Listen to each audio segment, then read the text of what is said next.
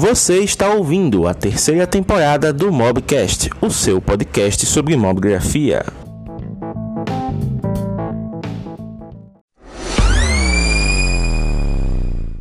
Paulo, meu querido, seja muito bem-vindo aqui neste sábado, né? É, ontem foi meu aniversário, então eu considero essa live um presente, né? De ter você aqui.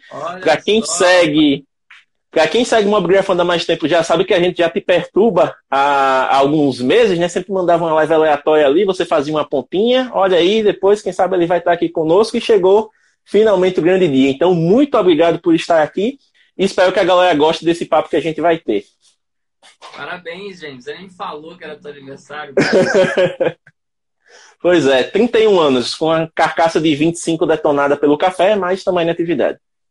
Tô com 31 também, tamo junto. Olha só, nem parece. a carcaça tá, foi pro espaço também. Mas, Paulo, é, uma coisa que a galera sempre pergunta, né? Principalmente quando é convidado para cá, é como a live vai rolar, né? E a gente sabe que ambos somos freestyle, a gente não segue muito roteiro, não tem essa coisa muito de é, ter algo muito rígido, mas eu sempre começo com uma pergunta, todos os convidados passam por essa pergunta e com você não seria diferente. Eu duvido muito que aqui tem alguém que não te conheça, mas quem seria Paulo Del Valle por Paulo Del Valle? Vamos lá. É... Sou Paulo Del Valle, sou fotógrafo carioca do Rio de Janeiro, mas hoje moro em São Paulo. Minha agora esposa né, me trouxe para cá, então agora moro em São Paulo, na cidade de Pedra. E desde 2011 eu tiro fotos e posto aqui no Instagram, então já são já são vai fazer 10 anos agora em 2021.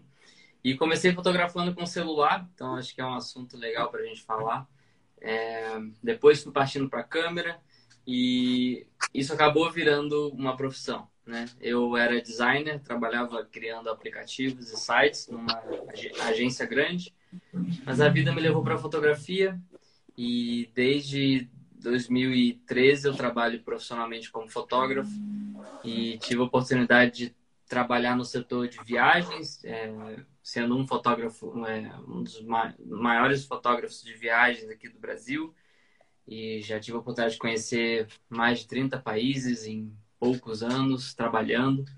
E depois também a carreira me levou para a fotografia publicitária, meio que as coisas foram andando em paralelo. Então, desde 2014 também trabalho como fotógrafo que a gente chama de comercial, né, ou fotógrafo publicitário. E hoje estamos aí. Hoje sou professor de fotografia, tenho cursos online de fotografia de smartphone, de câmera, de edição. E tenho a oportunidade de ter essa plataforma aqui, tantas pessoas me acompanhando, que eu acho incrível de poder passar um pouco do meu conhecimento e ajudar as pessoas. E hoje trabalho ainda como fotógrafo publicitário, tenho minha própria agência de criação de conteúdo. E não viajo tanto mais, agora tenho uma filha bebê, estamos no meio de uma pandemia, então viajar está meio que fora de cogitação. Mas se eu esqueci de alguma coisa, a gente vai falando no meio do caminho. Tranquilo. É uma baita de uma apresentação. Parece até aquele professor de faculdade que chega dizendo, gente, meu currículo Lattes é pouca coisa. Aí tá lá 50 páginas. Mas brincadeiras à parte, Paulo, o pessoal tá falando aqui que o seu áudio ele tá um pouco baixo. Eu não sei se é porque você não tá com fone hoje, mas se você puder falar um pouco mais alto para compensar, eu acho que já ajuda. Eu. Tá, vou tentar falar um pouco mais próximo. Melhorou? Pessoal, dá o um feedback aí. Vai, vai falando um pouco, Paulo, para ver se o pessoal dá um feedback aqui e aí a gente continua. Pronto, vamos fazer. Eu já vou fazer a próxima pergunta porque você já vai falando. Como é que é? Eu vou fazer logo a próxima pergunta porque você já vai falando e aí o pessoal vai dando feedback. E aí depois eu corrijo também aqui. Pode ser? Fechou. Eu vou falando mais próximo do celular aqui e vai, vai ficar tudo certo.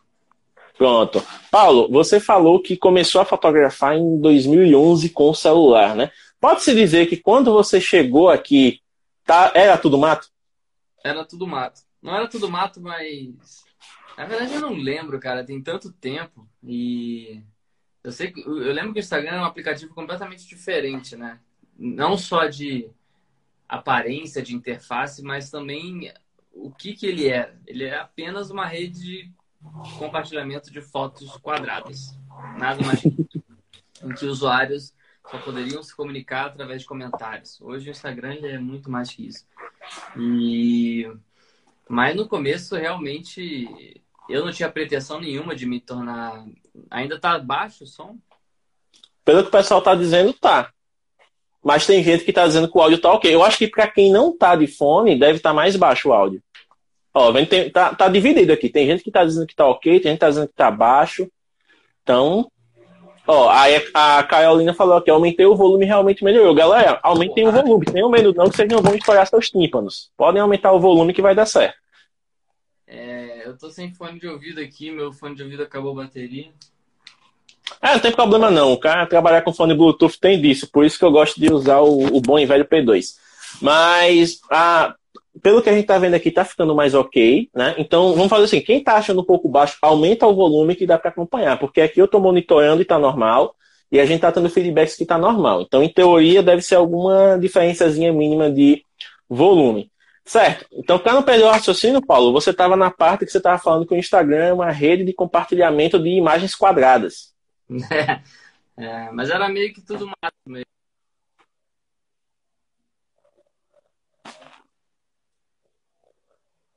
Agora deu uma travada na internet.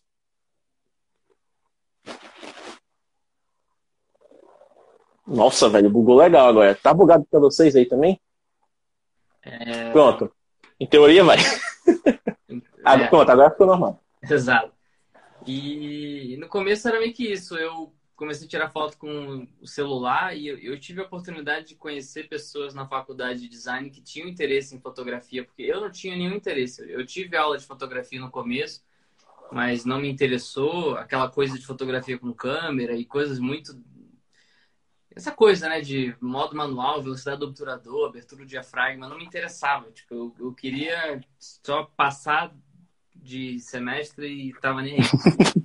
Mas aí surgiu o Instagram no ano seguinte e eu comecei a tirar foto de qualquer coisa com celular. E eu tive a chance de ter amigos que queriam sair pelo Rio de Janeiro para tirar fotos.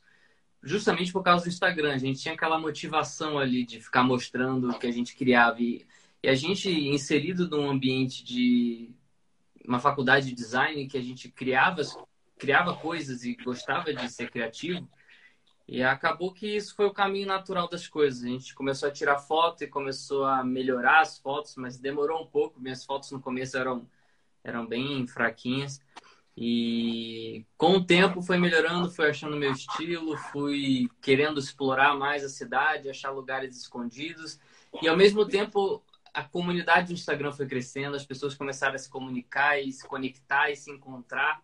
E tudo foi meio que crescendo junto, assim, é, a comunidade de fotógrafos, é, a minha habilidade de tirar fotos melhores e, naturalmente, eu comprei uma câmera no ano seguinte, porque eu realmente tinha ficado interessado em fotografia. Mas tudo foi caminhando muito, muito, muito lentamente.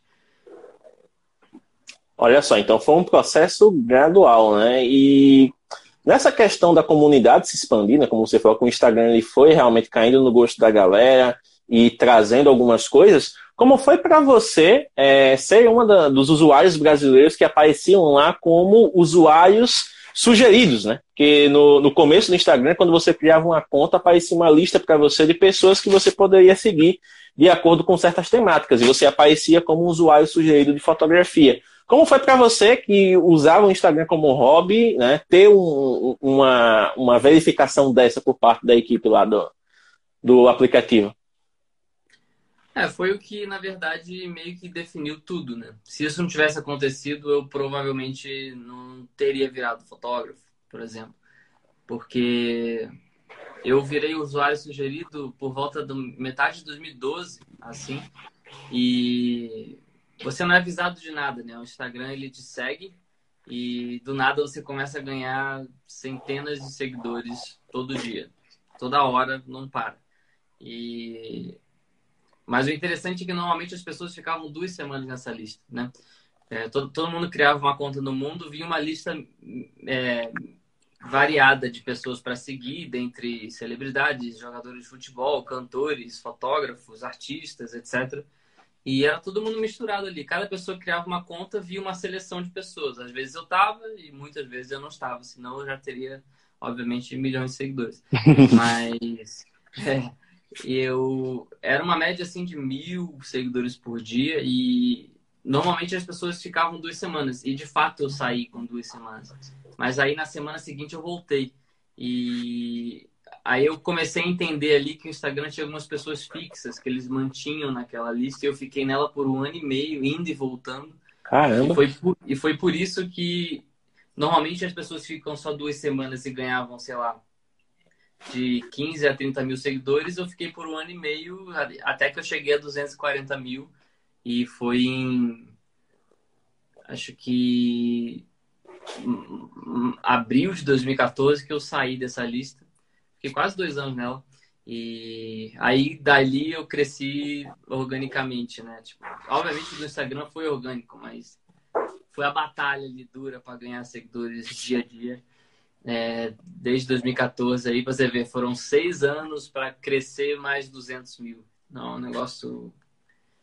O que demorou um ano com a ajuda do Instagram, demorou seis anos sozinho.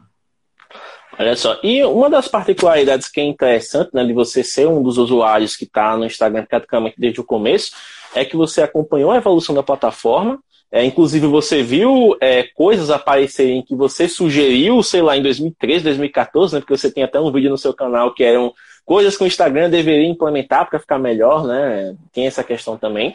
E você chegou a fazer alguns trabalhos em colaboração com o, o quartel-general né, do Insta. Como, como é para você ter esse, esse contato próximo e poder compartilhar o seu conhecimento com a, os seus seguidores? Porque o, o Insta News é um quadro fixo né, dos seus stories. Sim, sim. É, então, para quem não sabe, é eu acabo tendo acesso a certas informações de coisas que vão sair no Instagram antes que elas saiam. E eu falo sobre isso, por isso o James está falando desse quadro Insta News, que eu de vez em quando trago algumas novidades que vão sair no Instagram. Mas eu já tive uma proximidade muito grande com eles no passado, muito maior. Tipo, agora é quase que, que nula, assim. Mas no passado a gente tinha uma proximidade muito grande, porque eu de fato era amigo de algumas pessoas lá dentro, tanto no, no, na equipe lá da Califórnia, como aqui do Brasil.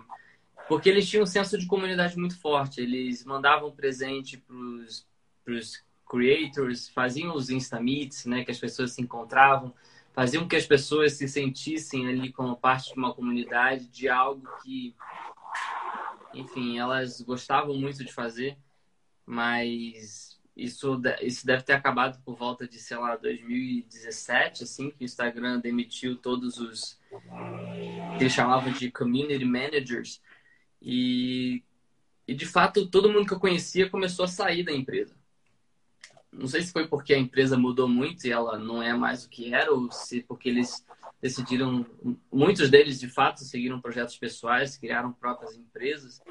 É, não sei bem o que aconteceu, mas de fato já tive uma proximidade muito maior, já sugeri coisas para eles, eles já colocaram algumas funções que eu já sugeri dentro do aplicativo. E tem foto minha lá na parede do, da, da sede do Instagram até hoje. Mas hoje a proximidade é quase que, que nula. É, são sinais dos novos tempos, né? O Instagram está cada vez mais comercial, cada vez mais voltado né, em, em abraçar as empresas e se tornar uma ferramenta de anúncios né, para esses empreendedores, então o senso de comunidade realmente acaba se perdendo um pouco. É, no caso, Paulo, do, já que a gente está falando de trabalho, né? Você falou dessa questão de ser um, um usuário verificado, da questão disso definir o, o, a sua decisão por mergulhar na fotografia, aprender cada vez mais. E o seu primeiro trabalho? Conta pra gente como foi que você conseguiu. É, é que eu, eu, faço tanta coisa que os meus primeiros trabalhos, eles são divididos, né? Eu tive meu primeiro trabalho como influenciador, que aconteceu em 2013. Eu não lembro direito a marca, mas talvez tenha sido Fiat, algo assim. Mas é aquela coisa, né? De, ah, a gente quer um post patrocinado no seu Instagram, quanto custa, blá, blá, blá.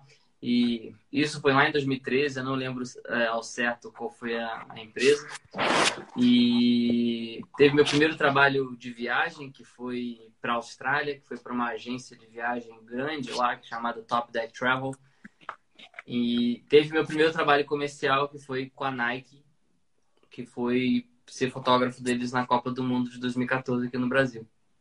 Então, foram diferentes primeiras vezes de, de situações completamente distintas e diferentes. Foi uma loucura ter o meu primeiro cliente comercial sendo a Nike na Copa do Mundo, que exigia um tipo de trabalho super refinado, assim, que Hoje eu sei que eu não estava pronto para aquilo, mas graças a Deus deu tudo certo. As imagens ficaram legais, mas elas poderiam ter ficado muito melhores se eu tivesse o conhecimento que eu tenho hoje, o equipamento que eu tenho hoje. Mas deu certo, super funcionou. Mas é isso, meus primeiros trabalhos foram esses, assim, em 2013, 2014.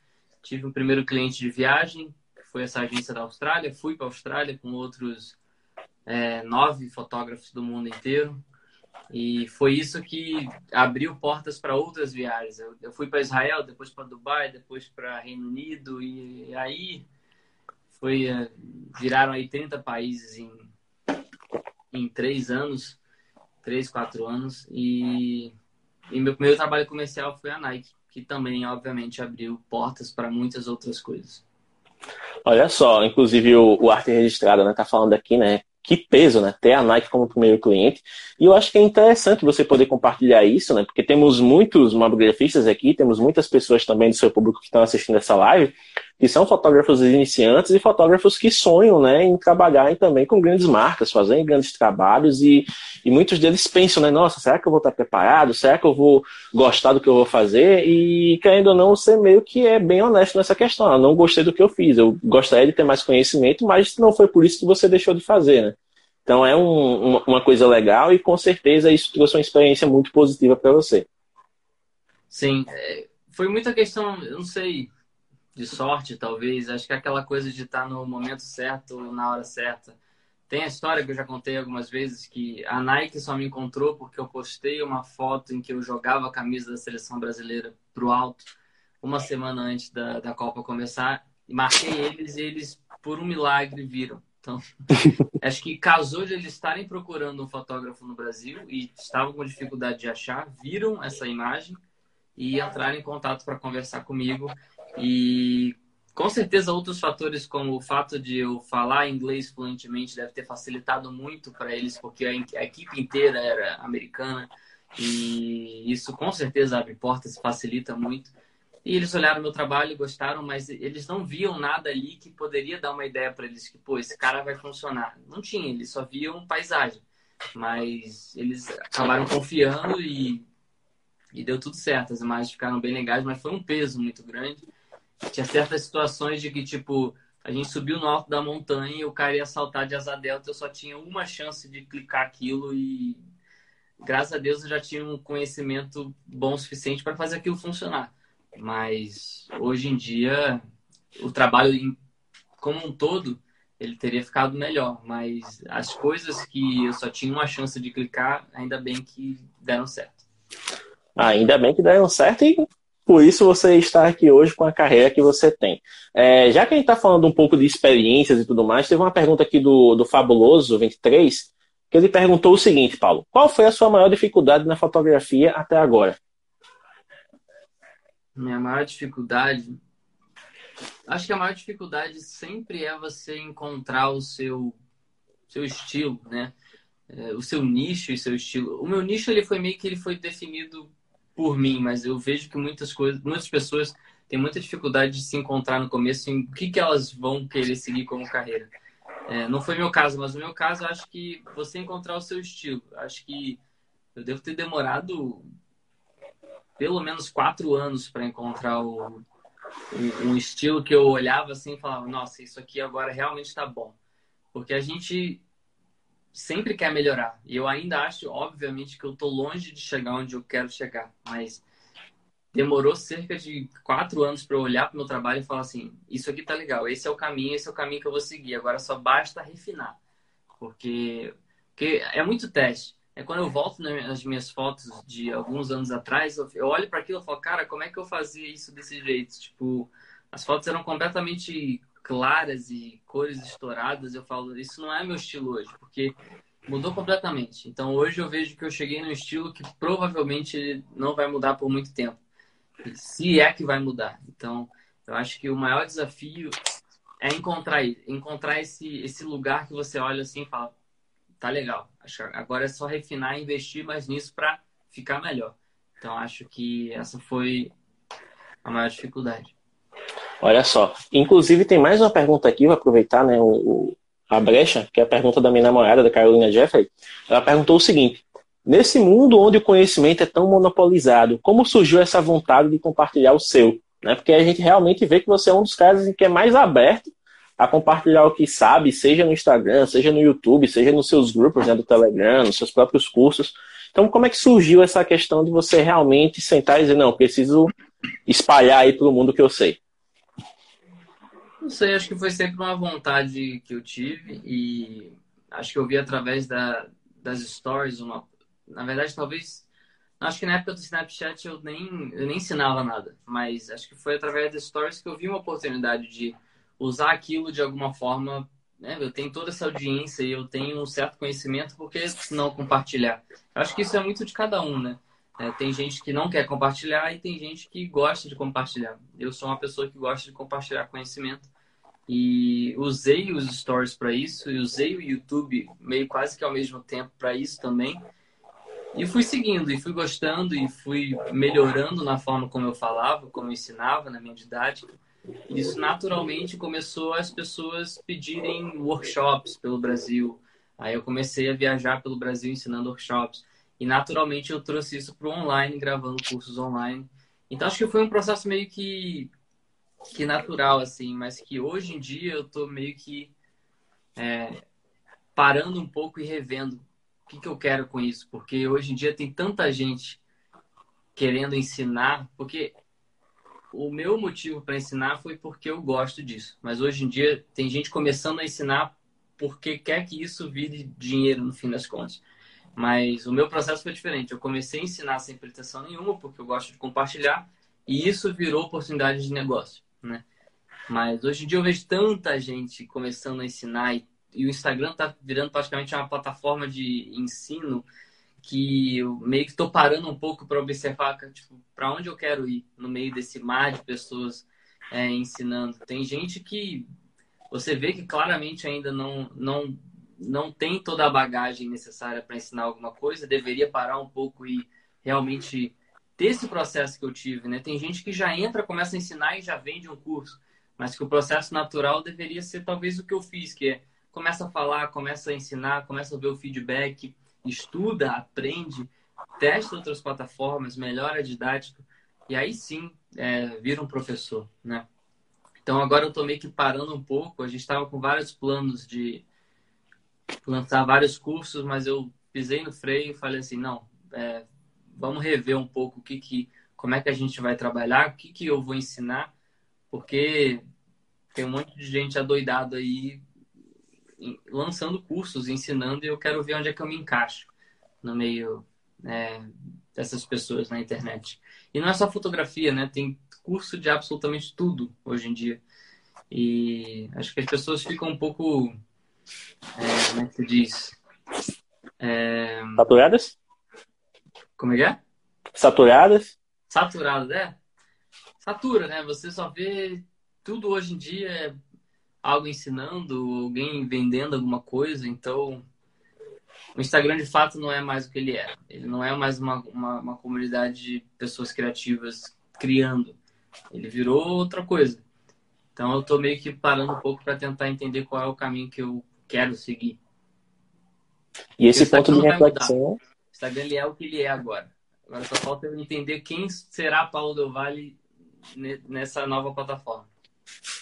É, esse ponto de reflexão é muito importante, tanto que é, é um ponto que as pessoas né, admiram no seu trabalho. Inclusive aqui, ó, a Elimara Moraes, né, falando que acompanha seu trabalho há muitos anos e que acha ele maravilhoso. Teve também aqui o comentário do, deixa eu subir aqui mais, do Raul Correia, raulcorreia.al, falando que você é o cara em que ele se inspira diariamente. E o Abílio Gabriel, né, aproveitou esse gancho do ensino aqui para perguntar quando é que terá novos cursos, Paulo. Primeiro, dar, mandar um abraço aí para ele, Maria. Obrigado, Maria, por me acompanhar desde muito tempo. Novo curso. Agora em novembro vai ter novos cursos.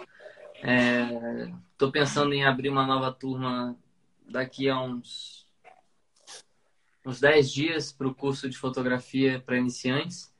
Eu tinha, eu tinha a pretensão de, de quebrar esse curso em dois, mas eu acho que ainda não é o momento, justamente porque eu resolvi pisar no freio um pouco.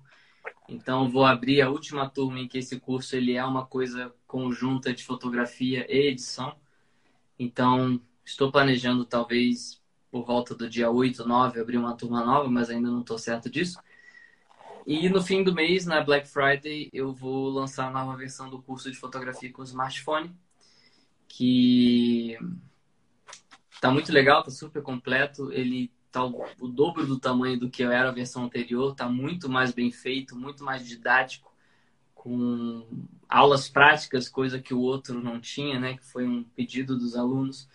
Então, a gente está bem ansioso, trabalhando bastante nesse, nesse curso desde maio. A gente está trabalhando nesse projeto. E esse curso agora ele vai chegar numa parceria de peso que eu ainda não posso falar. O, o James já sabe porque ele é da minha. Mas é, é, é uma parceria bem legal, então o curso ele vai chegar com um peso bem grande. Então, tá, tá bem incrível. Acho que a gente está orgulhoso do trabalho que a gente fez. E olha só, é bem legal, né? Porque eu posso dizer que o ter feito curso com você em 2018 me ajudou muito, né? Eu fiz a primeira versão e eu aprendi muita coisa, né? De edição, de, de composição e principalmente de curadoria, né? Coisa que me ajudou, inclusive, aqui a criar uma bibliografanda, porque eu fico selecionando a, as postagens né, do pessoal para poder colocar no feed, fazer os destaques. E no seu curso eu aprendi realmente a como organizar meus conteúdos, porque antes eu postava todo dia, não tinha critério nenhum. Aí foi que eu parei para pensar realmente, caramba, velho, eu tenho que selecionar o, o melhor que eu tenho e fazendo isso eu também me esforço a fazer coisas melhores, né? Não fazer a, a fotografia só por fazer. E eu lembro que quando você fez né, esse curso, você já tinha feito ele numa, numa roupagem bem enxuta, as aulas não eram tão longas, então você podia assistir onde quisesse, e era bem interessante. Né? Então é bom saber que vai ter esse novo formato aí para a galera que está interessada. E é aquela coisa, conhecimento nunca é demais. E o conhecimento ajuda você a tomar decisões conscientes. Que, inclusive, Paulo, tem uma pergunta que eu acho que pode se encaixar bem aqui nessa questão. O, Rafa, é, o Renato Souza, ele está falando o seguinte, ó. Sou barbeiro e tenho 26 anos, mas penso em ser fotógrafo. Vale a pena arriscar e ser um fotógrafo referência ou continuo aqui no meu trabalho já atual ou vou conciliando as duas coisas?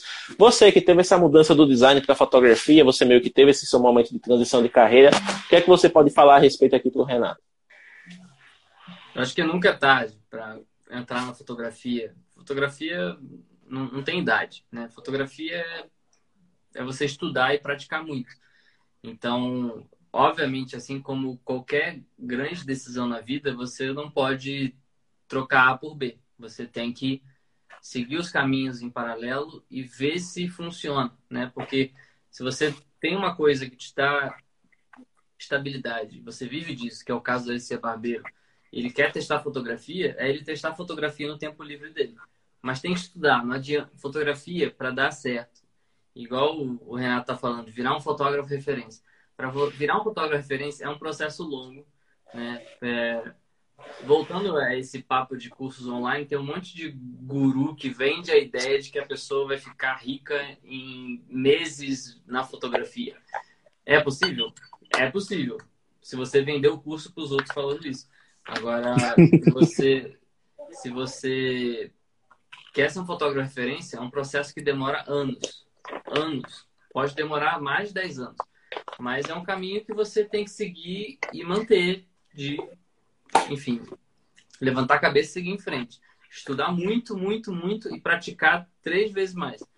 Então, aí você vai fazer isso, você vai ver se é para você, se é algo que você realmente gosta. Você vai demorar para encontrar o que tipo de fotografia você vai querer fazer dentro, enfim, é, dentro das áreas da fotografia que existem. E aí você vai saber se realmente isso está te trazendo algum retorno a ponto de você trocar uma coisa pela outra ou se é possível dentro da sua agenda seguir as duas coisas em paralelo. Como, enfim, outras pessoas fazem. Muitas pessoas têm dois trabalhos. São fotógrafos e existem fotógrafos barbeiros, né? Tem... Conheço alguns. Olha só, Renato, se a pergunta tiver sido respondida, pode deixar aqui nos comentários, tá? Porque realmente é, ter esse, esse feedback aqui é uma aula. Inclusive, é, Paulo, teve uma outra pergunta aqui do Felipe Matias. O Felipe perguntou o seguinte: Hoje em dia, é melhor uma faculdade ou um curso já te dá uma noção enorme para o mercado da fotografia? Porque é uma dúvida que as pessoas têm, né? Ah, faço a faculdade de fotografia, eu tenho que fazer a faculdade ou posso fazer um curso e já começar a trabalhar? Qual é a sua visão a respeito disso? É... Eu entendo. É, é, esse é um assunto complicado, porque eu acho que de fato, na área da fotografia, você consegue aprender muito mais em menos tempo se você focar em estudar por conta própria, né? Fazendo cursos. Mas você tem que escolher os cursos certos. Não é fácil você saber é, onde investir, porque uma faculdade de fotografia ela demora bastante tempo. Se eu não me engano, é um mínimo de dois anos e você gasta bastante dinheiro. Coisa que talvez daria para você fazer de 5 a 10 cursos online ou até mais. Então você poderia aprender com várias pessoas, porque o que, o que, o que eu vejo na minha faculdade quando eu fiz design? Eu fiz design na PUC, que é uma das melhores faculdades de design do Brasil, e eu sinto que foi uma experiência boa, mas o que eu fazia na vida real, na área do design, eu aprendi depois da faculdade. Eu aprendi com outros profissionais. As pessoas que eu trabalhava lá dentro da agência foram as pessoas que realmente me ensinavam o que eu ia fazer na minha vida como designer. Eu sinto que na faculdade isso acontece muito, porque você acaba aprendendo coisa com pessoas que não estão inseridas no mercado de trabalho. Elas viraram professores e muitos deles, pelo menos aqui no Brasil, em algumas faculdades, eles só são isso, eles são professores, eles não estão inseridos no dia a dia. Não que seja uma coisa ruim, porque eu acho que cada um tem um processo, né? Tem gente que gosta de aprender aos poucos e gosta de aprender ao longo prazo. E tem pessoas que têm é, o objetivo de aprender em menos tempo para que isso se torne uma oportunidade de carreira e de, obviamente, ganhar dinheiro e se tornar referência. Então, acho que a pessoa tem que parar para pensar qual é o tipo de pessoa que ela é e qual o objetivo dela. Não, eu tenho um outro trabalho e eu só consigo fazer faculdade porque as aulas são à noite, de 7 a 10 da noite, três vezes por semana. Esse é o, é o ritmo que é bom para mim. Então faz isso, né? É, mas se o seu ritmo é melhor, você quer fazer um curso online e quer aprender com profissionais que realmente estão, de fato, trabalhando no campo, né? Trabalhando como fotógrafos, é uma outra solução também, que eu acho mais interessante, porque você aprende com uma pluralidade de assuntos muito grande, com pessoas que ensinam de formas diferentes, porque eu não acho que as pessoas têm que aprender fotografia só comigo. Eu acho que elas têm que aprender com diversas pessoas. Elas precisam ver diversos pontos de vista, porque pode ser que eu trate uma coisa de uma forma, mas tem outra pessoa que vai tratar isso também de uma outra forma muito interessante. A pessoa ela compara o que, que ela acha que é melhor para ela. Né? Então acho que tem pessoas que têm um público para fazer uma, que têm o um perfil para fazer uma faculdade e tem pessoas que têm um perfil para fazer cursos por conta própria. Eu aprendi fotografia sozinho na internet. Eu não fiz nenhuma faculdade, eu não fiz nenhum curso técnico, eu não fiz nenhum workshop, eu não fiz nenhum curso. Eu aprendi tudo sozinho, vendo vídeo no YouTube, lendo tutorial na internet. E quando eu comecei a praticar e conhecer outros fotógrafos, inclusive viajando para esses projetos pelo mundo, que eu conheci outros fotógrafos, foi aí que eu aprendi de verdade. E foi a mesma coisa com a faculdade de design. Eu aprendi aquele monte de teoria mas só na vida real aprendi com outros profissionais. Os cursos vai ser a mesma coisa. Se for faculdade ou curso online, você vai aprender um monte de coisa. Mas você só vai aprender de verdade quando você pegar a câmera, for para a rua e começar a fotografar situações reais. E aí sim você vai começar a ficar bom naquilo. Então, depende. Eu prefiro cursos de bons fotógrafos, mesmo que sejam investimentos mais altos, que se você botar no papel e falar assim, ah, se eu fizer esses cinco cursos aqui desses caras que eu vou aprender coisas bem diferentes, isso vai me dar uma bagagem muito boa, eu vou conseguir estudar em menos de um ano, gastando metade do preço do que seria uma faculdade. Então, cada pessoa vai ter um ritmo e vai achar o que é melhor para ela. É um assunto complicado. Eu, eu não acho que eu perdi cinco anos da minha vida fazendo faculdade. Eu acho que me deu me acho que criou um certo caráter em mim, acho que me tornou um melhor profissional, me, me tornou uma, uma, pessoa que entende melhor de estratégia e de projeto, coisa que se eu não aprendesse, se eu tivesse, sei lá, só fotografando e, e aprendendo no YouTube e nunca tivesse feito faculdade, talvez eu não seria o mesmo profissional que eu sou hoje. E o fato de eu ter feito uma faculdade de design, eu acho que isso foi um fator determinante para eu ser o fotógrafo que eu sou hoje, porque o meu senso estético e minha, meu conhecimento de cores já sempre foi muito avançado desde o meu começo na carreira na fotografia. Geralmente as pessoas vão aprendendo isso aos poucos, mas eu já sabia tudo isso e trouxe para a fotografia. Acho que isso foi um ponto importante. Então, tem gente que vai se beneficiar fazendo é, faculdade de outra coisa, igual eu fiz de design trouxe isso para fotografia. Tem gente que vai gostar do ritmo da faculdade de fotografia, que é lento e aulas noturnas, etc. Mas tem gente que quer o agora. Não, eu quero aprender agora com esses caras que eu já admiro, já acompanho e confio. Eu acho que ninguém deveria fazer uma compra por impulso de uma pessoa que você vê uma propaganda na internet te vendendo uma coisa que você nem sabe se é verdade. Acho que é muito importante acompanhar com calma para ver se você realmente confia naquele profissional e, e ver que ele realmente entende do que ele está falando. Isso é muito bom. Olha, teve uma pergunta aqui do do Raul Correia, que eu vou só colocar aqui rápido, porque você já respondeu para o Renato, né? O Raul tinha perguntado a questão de abandonar a profissão atual para iniciar na fotografia. É, Raul, essa é a mesma resposta que o Paulo deu para o Renato, né? É você conciliar as duas coisas e só mudar quando tiver certeza que uma, né, tá realmente suprindo aquilo que você já tinha. Ah, você quer largar a atual para a fotografia. Faz a fotografia no tempo livre, vai estudando, se aperfeiçoando. Quando a fotografia te der um retorno equivalente ao que você já tem, né, e você quer investir nela, aí que você passa para lá. Só alguns comentários a respeito dessa sua última fala, Paulo. O próprio Raul disse aqui que é formado em administração e acredita que isso vai ajudar a tratar a fotografia como um negócio, né? Isso é importante. O Arte Registrada falou aqui que traz a organização das planilhas para administrar as finanças do negócio, né? Então, duas falas aqui que complementam um ponto importante, né? Que o fotógrafo não apenas cuida de clicar e editar, ele também tem que ter um conhecimento né, muito bom na questão de administração, de marketing, de relacionamento, né? É um profissional bastante plural. E como é que você lida com isso no, no, seu próprio dia a dia, né? Porque você é um cara que trabalha com muitas frentes, você atende muitos clientes, tem muito relacionamento né, com os alunos, com fornecedores, com pessoas te propondo parcerias e projetos. Então, como é essa loucura aí do seu dia a dia?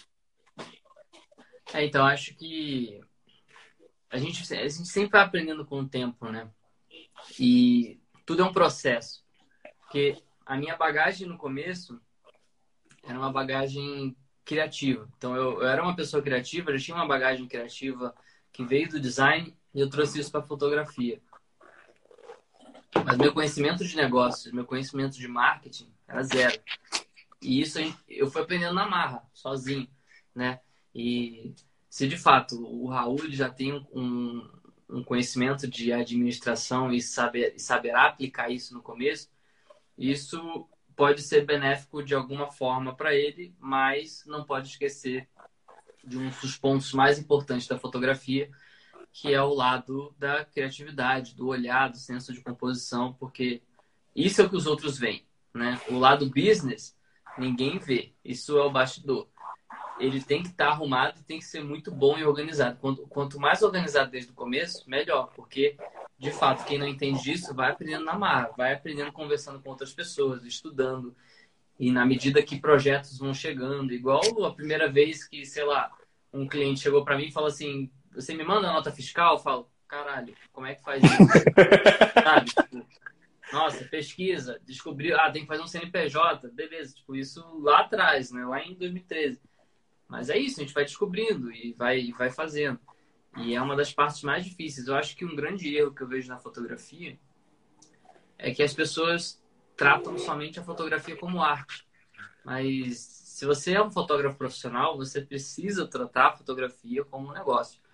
Porque senão você não vai sobreviver nesse mundo de, de tanta competição. Que o que as redes sociais trouxeram para o mundo da fotografia foi uma competição infinitamente maior do que existia antes. Porque cada vez mais as pessoas querem sair dos seus empregos e virarem fotógrafos, porque existe todo um glamour que é mostrado e vendido na internet, através das redes sociais, de que fotografia é um negócio incrível e é fácil e dá dinheiro, mas pode dar essas coisas? Pode ser rápido? Pode ser? Pode, mas são, isso é para poucos que tiveram uma certa oportunidade específica. Porque normalmente é um processo longo que demora. E quem trata a fotografia como business desde o começo consegue chegar no sucesso mais rápido. Porque eu tive que aprender na mar. Então, se a pessoa já estuda desde o começo, fotografia como arte, fotografia como business, vai ter ideias de como fazer esse, esse negócio ser exponencial muito maior. Né? Porque eu demorei para perceber que a internet poderia escalar o meu negócio. Eu estava ali trabalhando, criando coisas para marcas, mas eu falei, cara, a internet me dá a possibilidade de eu escalar e vender meus cursos para o mundo inteiro. Vamos fazer um curso online.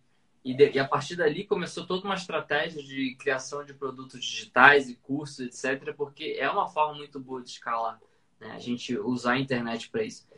Então, a pergunta qual foi? Já esqueci. É, é, foi a questão do, da, do seu dia a dia, né, do, como fotógrafo, a questão justamente de como você lida com todo, todas as etapas que você tem que conduzir. Exato.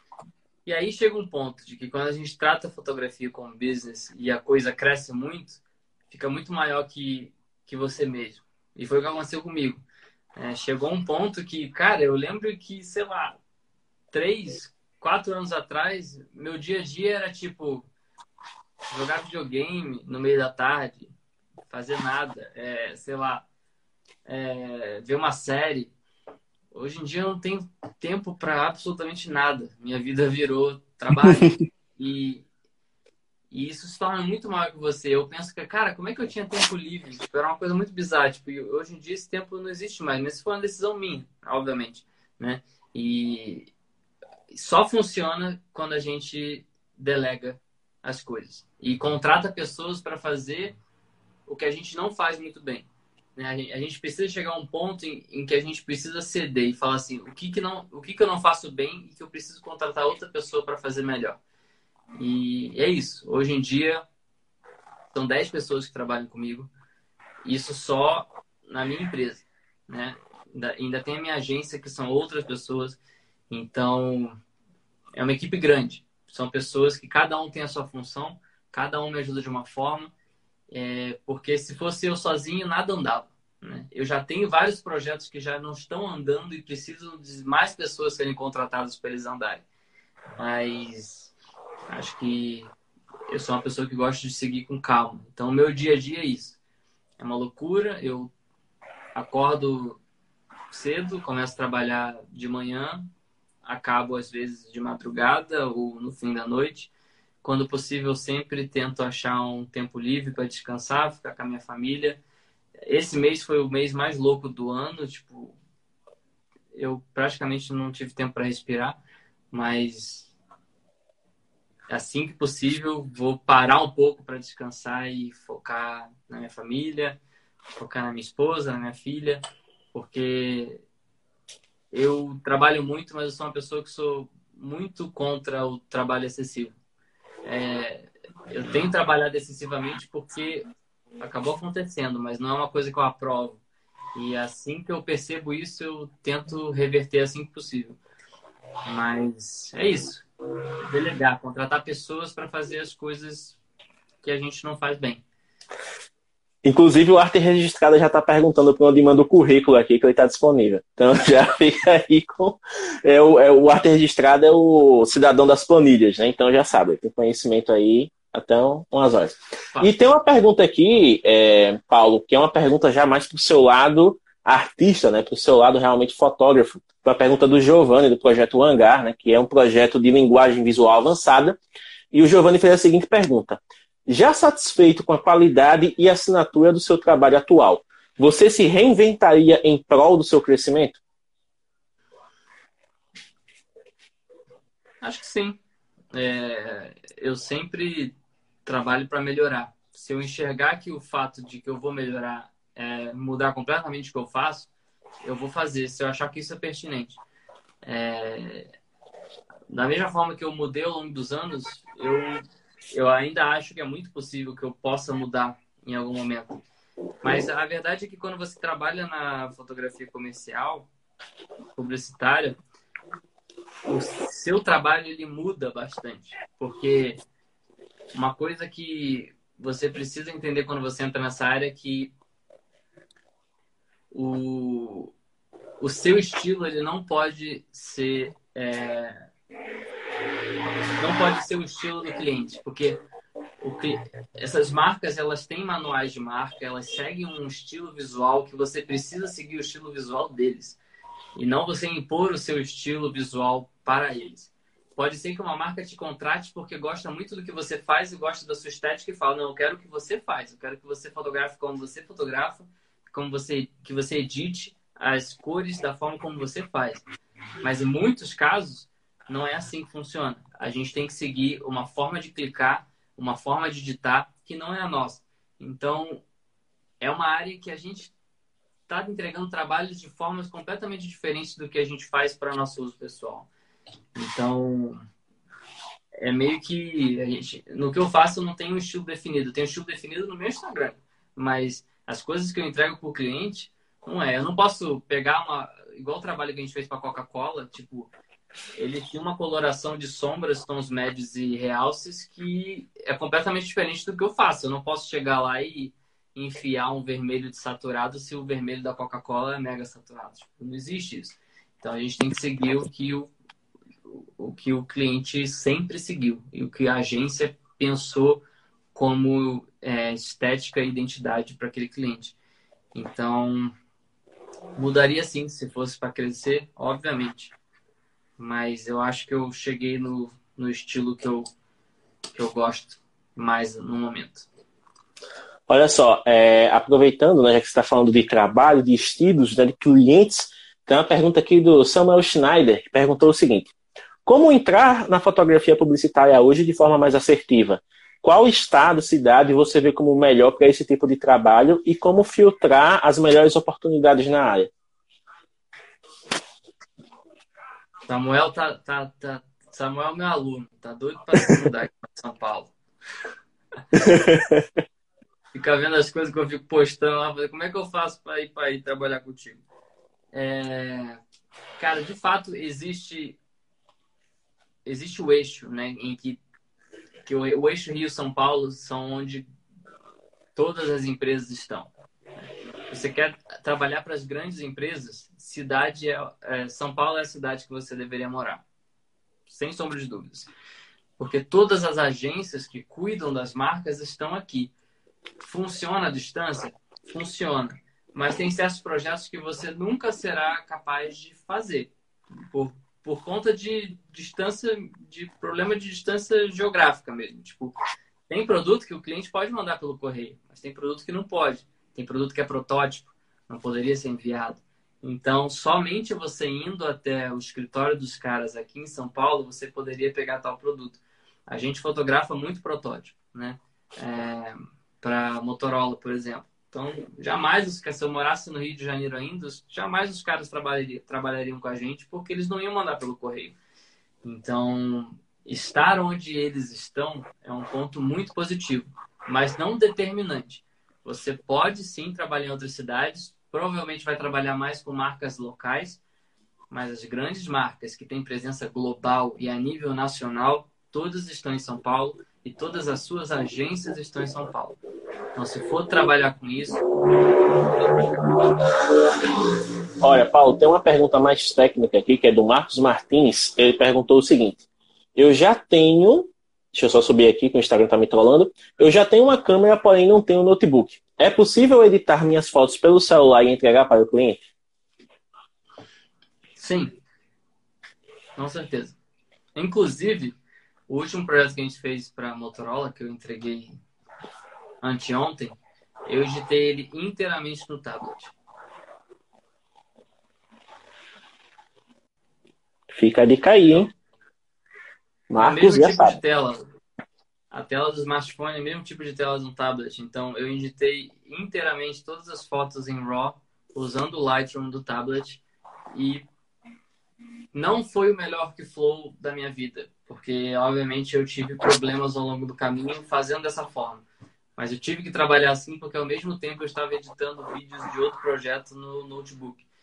Mas funcionou de boa. Daqui a pouco tá lá no mundo inteiro, impresso em grandes outdoors, editado no tablet. Poderia ter editado no celular da mesma forma. É só ter cuidado com a importação do arquivo, né, Paulo? Porque às vezes, passando da câmera para o celular, ele pode pegar aquele JPEG mais compactado, né, ao invés do arquivo original. É, então, o que eu recomendo é ter o adaptador de cartão de memória e colocar no celular e puxar os arquivos originais em RAW ou JPEG para lá. Não passar por Wi-Fi, porque nunca, você nunca sabe se o Wi-Fi da, daquela, daquela marca realmente passa arquivos de alta qualidade. Então, para garantir, compra um adaptador e aí você garante a qualidade. E o próprio Lightroom do celular permite exportação de arquivos de alta qualidade, inclusive até em TIFF, para com espaço de cor, Adobe RGB ou Profoto RGB para impressão. Então, eles já são capazes de fazer muito bem. Inclusive, eles têm melhores cores do que notebooks baratos. Muita gente me pergunta, o James sabe disso porque trabalha comigo na equipe e está muito à frente do, do, que, do suporte que as pessoas perguntam. Paulo, me indica um notebook de edição até 3 mil reais. Não existe. Porque a tela é péssima. Você vai editar um negócio numa tela muito ruim, que vai te dar uma cor muito ruim. Eu prefiro falar para a pessoa, cara, não compra. Edita no seu celular ou compra um tablet, porque os tablets celulares eles têm boas telas, que têm boa amostragem de cor. Enquanto notebooks e monitores baratos, muitos casos, não tem. Então a pessoa vê uma coisa naquele monitor ruim e quando passa para o celular tá uma coisa completamente diferente. Isso torna um processo chato e cansativo e frustrante.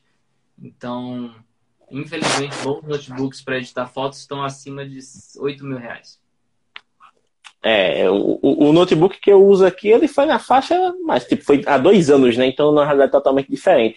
Hoje, até, eu, como eu estava pesquisando, tem notebooks de até 5 mil reais que são quase gamers e que não tem uma tela boa. Então, tá muito difícil hoje você garimpar algo que te sirva se você tem um foco profissional. Paulo, eu não sei se a, as lives de 4 horas foram liberadas para todo mundo ainda. Eu creio que não, por isso estamos aqui nos três últimos minutos né, da, da nossa live. Então, eu vou fazer uma última pergunta. Se você puder responder em dois minutos, ótimo, porque aí o último minuto fica para a gente fazer a, a, as despedidas aqui. O Pinhel, o, é, acho que é Pinhei Briel, perguntou como é que você se organiza para sua velhice. Rapaz, investindo meu dinheiro. Então, acho que o dinheiro que vai entrando, a gente vai investindo, a gente tem os objetivos definidos que é construir uma casa, é, viver de renda e a gente vai colocando nosso dinheiro, vai investindo para que no, durante, durante o tempo ao caminho até a nossa velhice ele vai se multiplicando. Então, o segredo de se planejar para a velhice é investir bem seu dinheiro e se puder deixar na mão de pessoas que entendem melhor que você, que é o que a gente faz, melhor ainda. Olha só, muito bem. Deixa eu ver se tem mais algum aqui para perguntar. Ah, não. Tá, tá ok. Uh, Paulo, então acho que por hoje a gente já consegue concluir aqui mais uma vez. Agradecer muito a sua presença, foi muito legal ter é, é, essa aula, né? Porque conversar com você é sempre aprender muito e sobre tudo. É, e fica aí os, esses últimos dois minutos para que você possa convidar quem ainda não te conhece a seguir os seus projetos. E para a galera que está ansiosa aí para os novos cursos, você dá aquela reforçada, porque com certeza vai ser bem útil. É isso. Obrigado pelo convite. É, sei que você está tentando marcar essa live há muito tempo, a gente, conseguiu. É, obrigado a todos que assistiram. Quem não conhece meu trabalho, por favor, convido a conhecer. Aqui no Instagram e no YouTube eu ensino sobre fotografia, é, desde o básico até o avançado. Os meus cursos também ensinam desde o básico até o avançado, tanto de câmera como de smartphone. Teremos novas turmas dos dois cursos agora em novembro, então só ficar ligado nos meus stories. Então, quem tem interesse pode mandar uma mensagem aqui por direct para mim no Instagram ou fica acompanhando os stories que eu obviamente falo sobre as novas turmas. E é isso, não deixe de acompanhar no YouTube para aprender, aqui no Instagram. E eu tenho um perfil também chamado Aprenda com Paulo, está marcado na bio do meu Instagram. E lá eu dou várias dicas também, não só de fotografia, mas também de negócios e redes sociais. É isso aí, então, Paulo, agora vai descansar, né? Porque querendo no fim de semana, bicho, um dia aí para ficar um pouco off, que, que terça o negócio volta. Dá um beijo na Nina aí pela galera que todo mundo ficou sentindo falta dela aparecer. E é isso, manda um abraço também pra Raíra, né? Porque a Raíra também tá no voo solo aí, fazendo altos projetos também, né? Aproveitando, conciliando a maternidade. Então segue a família toda, pessoal. Segue a família toda que com certeza vocês vão aprender muito. Paulo, valeu mesmo, um abraço e até a próxima. Valeu, meu querido, um abraço, obrigado. Tchau, tchau, pessoal.